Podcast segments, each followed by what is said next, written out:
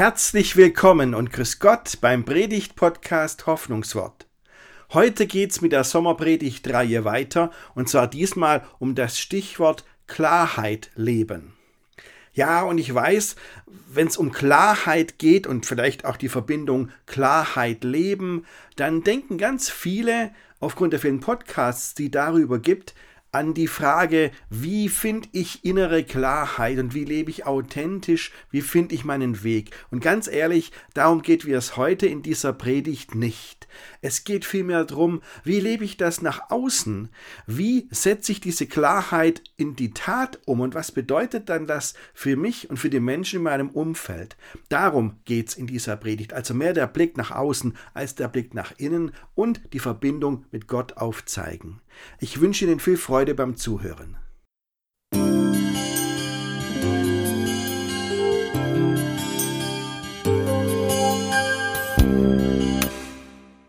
Heute geht die Sommerpredigtreihe weiter, liebe Gemeinde. Wir sind ja schon ziemlich weit fortgeschritten und heute ist der vorletzte Sonntag in dieser Predigtreihe. Es geht heute um das Stichwort klar. Klarheit leben. Und wenn Sie sich jetzt fragen, was, was soll klar heißen, klar kann alles heißen, da liegen Sie ja völlig richtig. Klarheit und auch die Verbindung Klarheit leben ist, glaube ich, ein ganz wichtiger Begriff, ähm, wenn es um Lebensberatung geht. Also da gibt es ja viele Bücher und viele Podcasts genau zu diesem Thema, wo es um Klarheit leben geht. Ähm, ich sage Ihnen gleich, warum ich da jetzt darauf hinweise. Denn in diesen Büchern, da geht es darum beim Stichwort Klarheit, dass man seine innere Klarheit findet, dass man zu sich selbst findet, dass man seinen Weg findet, dass man im Einklang mit sich selbst lebt. Und dann, das ist ja wichtig bei diesen Lebensberatungsbüchern, dass man durch die innere Klarheit, die man findet, dann Erfolg hat im Leben. Und ich sage Ihnen das deshalb, weil ich heute von einer anderen Seite komme. Das ist sicherlich alles wichtig, aber ich komme heute von einer ganz anderen Seite. Und ich glaube, ich, ich kann Ihnen das vielleicht deutlich machen an einem Satz, den ganz viele Menschen kennen aus dem zweiten Timotheusbrief. Dieser Satz heißt, Gott hat uns nicht gegeben den Geist der Furcht, sondern der Kraft und der Liebe und der Besonnenheit. Ja? Oh, jetzt werden Sie sagen, da kommt das Wort klar ja gar nicht drin vor. Was ist los? Wissen Sie, dieser Satz ähm, ist ja kurz und knackig, der gehört zu unserem Katechismus, also zu dem, was Konfirmanden auswendig lernen müssen. Und das mache ich jetzt mit den Konfirmanden schon seit Jahren, dass die diesen Satz auswendig lernen müssen. Und wenn die den dann vorsagen, das ist hochinteressant. Gell? das flutscht einigermaßen, sondern den Geist der Kraft und der Liebe. Und da kam noch mal was. Ja, und am letzten Wort scheitern fast alle Konformanten. Dann überlegen sie, der Besonderheit. Sei nein, nicht Besonderheit, Besonnenheit. Was steckt dahinter? Ähm, das Wort Besonnenheit gehört nicht zum Wortschatz der jungen Leute. Also bei jungen Menschen ist der Wortschatz noch eingeschränkt. Goethe hat einen Wortschatz von 25.000 Wörtern. Da kommen wir alle niemals hin, gar nie nicht. 25.000 Wörter. Ein junger Mensch hat einen Wortschatz von 3.000 Wörtern.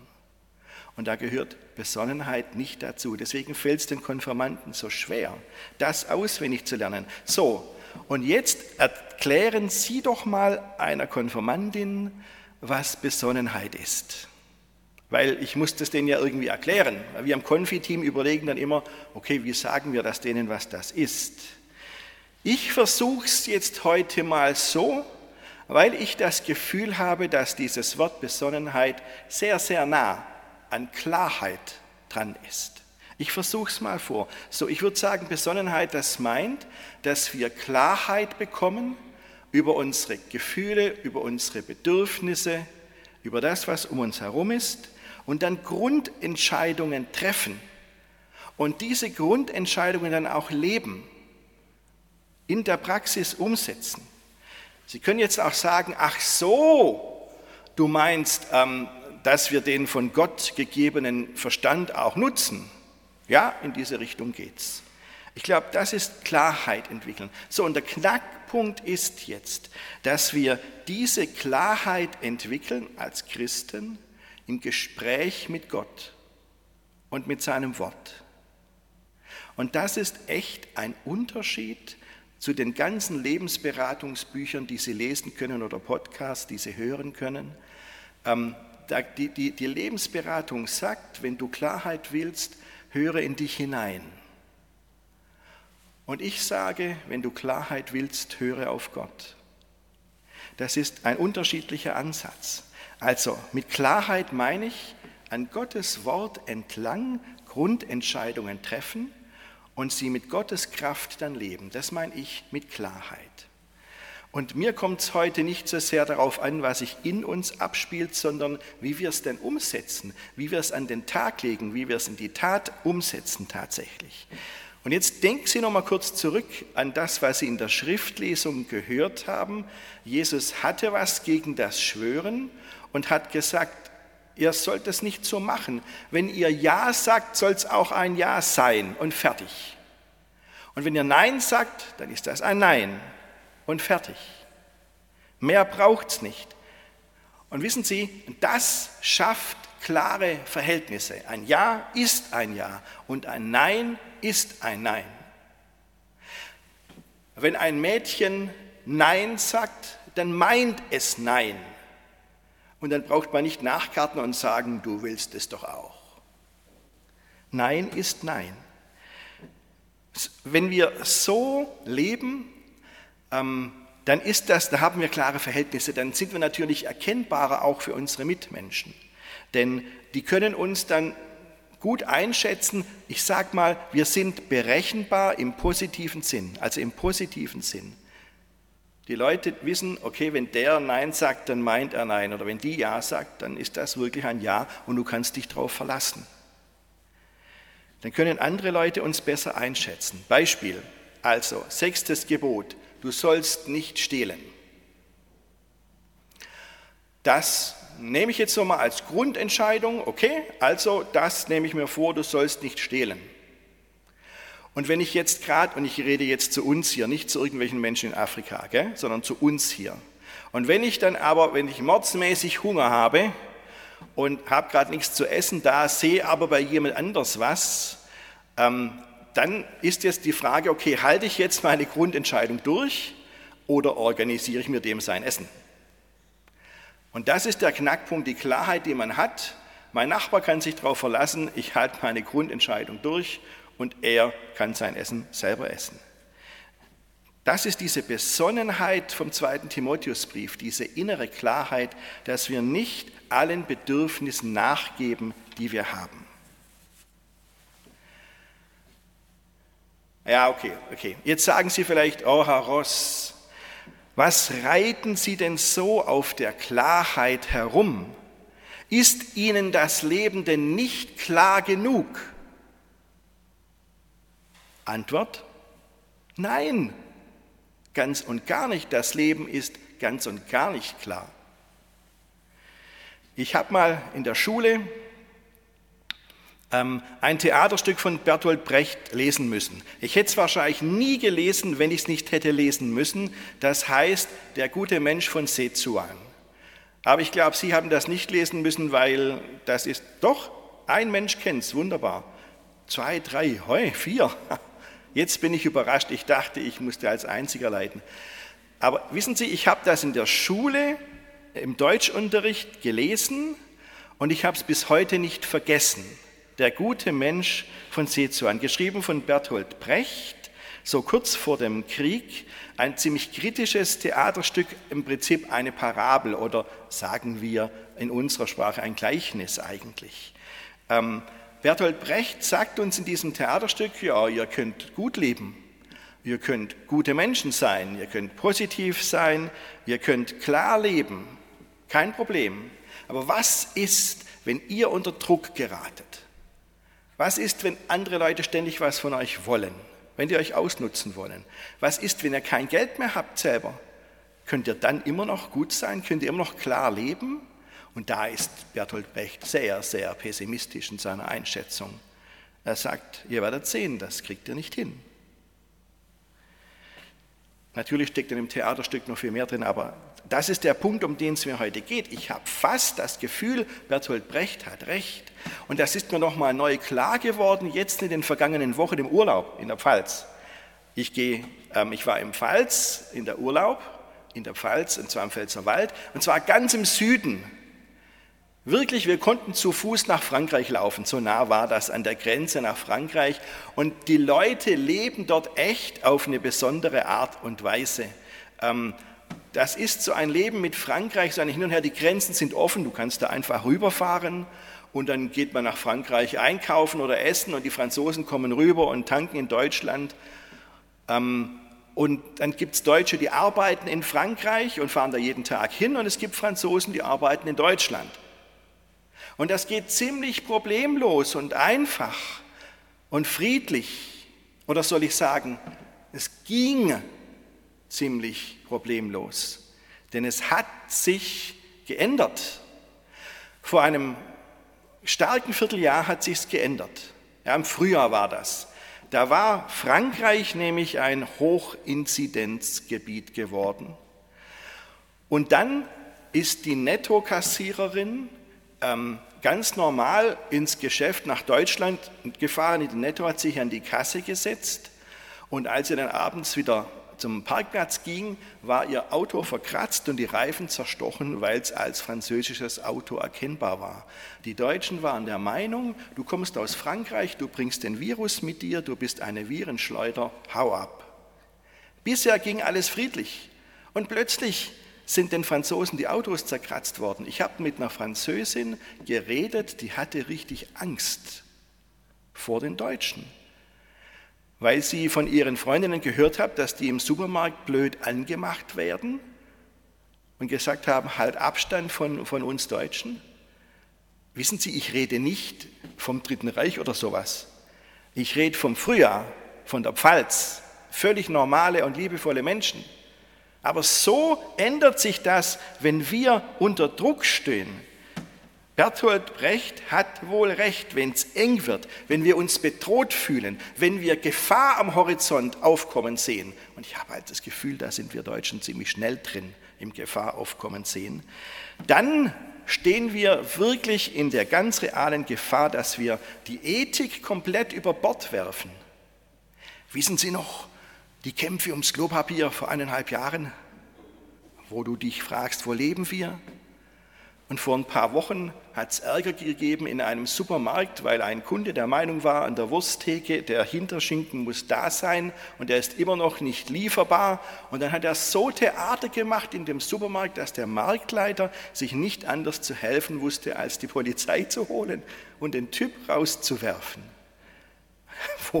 Was ist los? Ich glaube, ähm, wir sind gerade, oder viele, die meisten von uns sind gerade echt auf Kante genäht und man explodiert ziemlich schnell. Von den sozialen Medien brauche ich gar nicht anzufangen. Wenn Sie da unterwegs sind, also was es da für einen Hass gibt, für, für Hetze, wie die Leute sich beleidigen gegenseitig, das kann man sich gar nicht richtig vorstellen, wenn man nicht selber da dabei ist. Gell? Also wir sind, glaube ich, gerade alle auf Kante genäht. Und da komme jetzt ich mit Besonnenheit und Klarheit und ich glaube trotzdem, es stimmt, das Leben ist nicht von vornherein klar. Nein, das Leben wirft uns sich einfach uns vor die Füße und dann müssen wir überlegen, was wir tun. Und deswegen glaube ich, es stimmt, was wir vorhin gesungen haben. Das Leben braucht Erkenntnis, die ganz klar ist. Das Leben braucht's. Es macht einen großen Unterschied, ob wir im Alltag Klarheit leben oder nicht. Es macht einen Unterschied und wir können diesen Unterschied machen. Und deshalb bin ich froh, dass wir in der Kirchengemeinde so unsere Richtung haben. Bei uns gibt es keinen Hass, wir hetzen nicht auf andere, wir beleidigen uns nicht gegenseitig, jedenfalls nicht viel. Ähm, wenn zu uns Ausländer kommen, da braucht niemand Angst haben, dass er irgendwie blöd angemacht wird, weil er Ausländer ist. Bei uns gibt es das nicht. Und bei uns gibt es auch keine Judenfeindlichkeit. Wissen Sie, wir reden ja hier nicht so von der Welt mit diesen Verschwörungsmythen, dass wir sagen, ähm, hinter dieser ganzen Corona-Epidemie, da stecken Juden. Ich meine, das wird ja geschwätzt in der Gesellschaft. Das geht ja rum, diese Idee, dass da Juden dahinter stecken, vor allem die deutsche jüdische Familie Rothschild. Das gibt es bei uns hier nicht, sondern wenn bei uns in der Jungschar eine Mitarbeiterin eine Andacht macht, dann redet die von Frieden und nicht von Hass und Hetze. Oder ähm, wenn der Posaunenchor Pause macht und es gibt jemand einen Impuls, dann reden die über Barmherzigkeit oder auf, auf der Kanzel von Liebe. Das ist es, worüber wir leben. Wir, wir zeigen unseren Einsatz für andere Menschen, da haben wir sogar die Diakonie dafür und wir sind klar und verständlich und berechenbar im positiven Sinn und verlässlich. Das finde ich gut bei uns. Also wir sind natürlich nicht besser als andere Leute. Ist ganz klar. Und ich weiß, dass auch bei uns nicht alles gut ist. Es gibt viele Baustellen und nicht alles, was bei uns glänzt, ist Gold, das ist auch klar. Aber darum geht mir es auch gar nicht. Wichtig ist mir, dass wenn jemand hier reinkommt, andere Hautfarbe hat, er wird nicht dumm angeredet. Das ist Fakt. Also wir haben unsere andere blinden Flecken. Gell? Ob wir von uns aus auf einen Menschen zugehen und sagen, wir kennen uns noch nicht, darf ich mich vorstellen, ob wir das machen oder lieber bei unseresgleichen bleiben, das ist eine ganz andere Frage. Also, dieses Leben in Klarheit, das heißt für mich, an Gottes Wort entlang Grundentscheidungen zu treffen und dann mit Gottes Kraft das in die Tat umzusetzen. Und lassen Sie mich jetzt am Schluss zu diesem Stichwort noch was sagen, mit Gottes Kraft in die Tat umsetzen. Da will ich nämlich nochmal zurückkommen auf diesen Satz aus dem zweiten Timotheusbrief.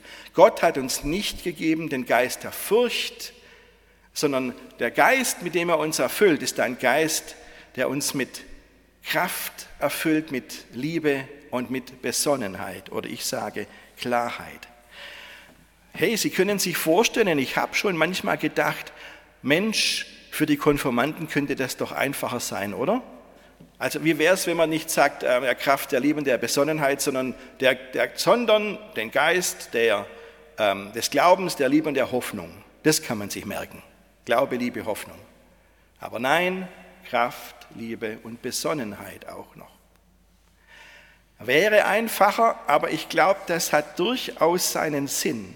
Denn wissen Sie, diese drei Dinge, Kraft, Liebe, Besonnenheit, die ergeben ein Dreieck, bei dem eigentlich jedes einzelne, jede einzelne Ecke wichtig ist und nichts fehlen darf. Ich zeige es Ihnen mal. Der Geist der Kraft, der Liebe und der Besonnenheit. Und jetzt stellen Sie sich mal vor, das mit der Kraft wäre weg. Nur noch Geist der Liebe und der Besonnenheit. Das heißt, wir mit unserer ganzen Liebe ähm, legen wir los und überlegen auch noch in unserer Besonnenheit, wo ist es gut, wo ist es nicht gut, wo passt es. Wir, uns wird die Kraft ausgehen. Wir werden uns heiß laufen, wir werden uns verausgaben. Aber deshalb heißt es hier den Geist der Kraft, weil Gott uns Kraft schenkt für ein Leben in Klarheit. Oder lassen Sie mal die Liebe weg, gell? dann haben wir noch Kraft und Besonnenheit.